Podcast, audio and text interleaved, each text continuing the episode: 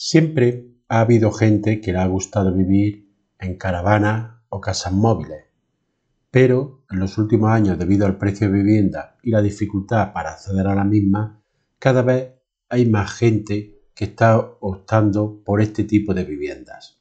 Quédate, que esto te puede interesar.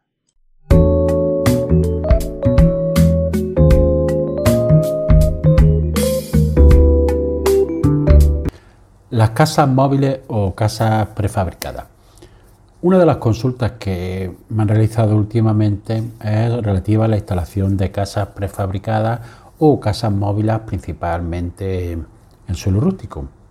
También han salido noticias sobre un supuesto vacío legal para instalar estas casas móviles en terreno rústico, o bien la Fiscalía General del Estado, a través de la Sala Fiscal de Sala Coordinador de Medio Ambiente, dictó el año pasado, a finales del año pasado, un decreto en el que desmiente que exista este vacío legal y recuerda claramente, distinguiendo dos ámbitos, en primer lugar el ámbito contencioso administrativo, que los tribunales ya han puesto de manifiesto en reiteradas ocasiones que las viviendas prefabricadas están sujetas a licencia urbanística de obras y posterior control.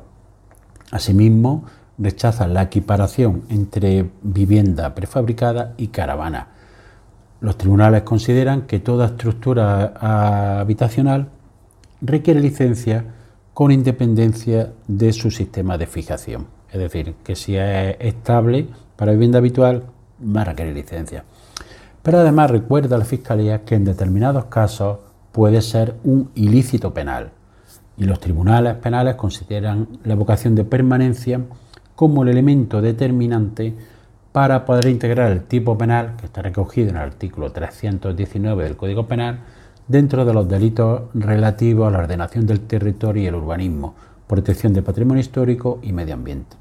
Por eso, a la hora de asesorar para este tipo de viviendas, que está en auge, actualmente, hay que considerar la, la legalidad urbanística en todos sus ámbitos.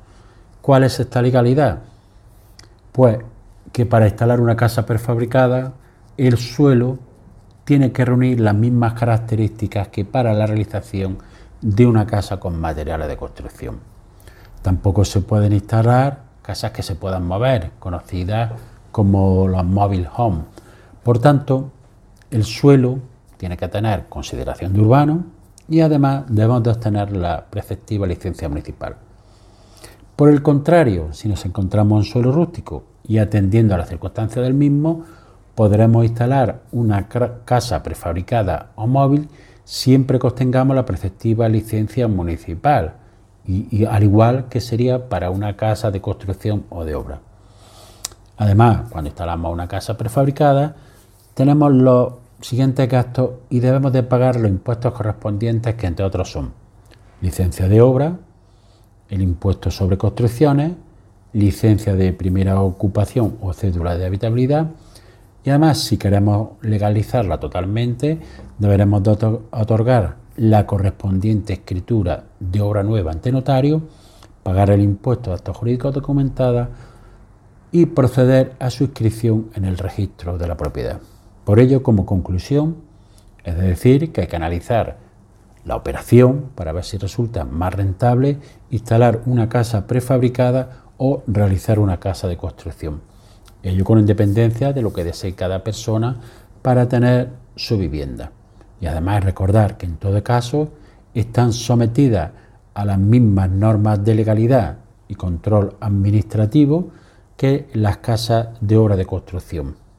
Y en caso de no ser así, se pueden cometer infracciones administrativas de carácter urbanístico o incluso ilícitos penales tal y como hemos visto. Y así llegamos al final del episodio de hoy. Espero que te haya sido de utilidad para ampliar tu conocimiento en el ámbito inmobiliario. Si quieres que este podcast llegue a más personas, puedes compartir en tu red el enlace del episodio o darle una valoración positiva en la aplicación que utilizas para escucharlo. Recuerda que me puedes seguir en abogadoinmobiliario.com.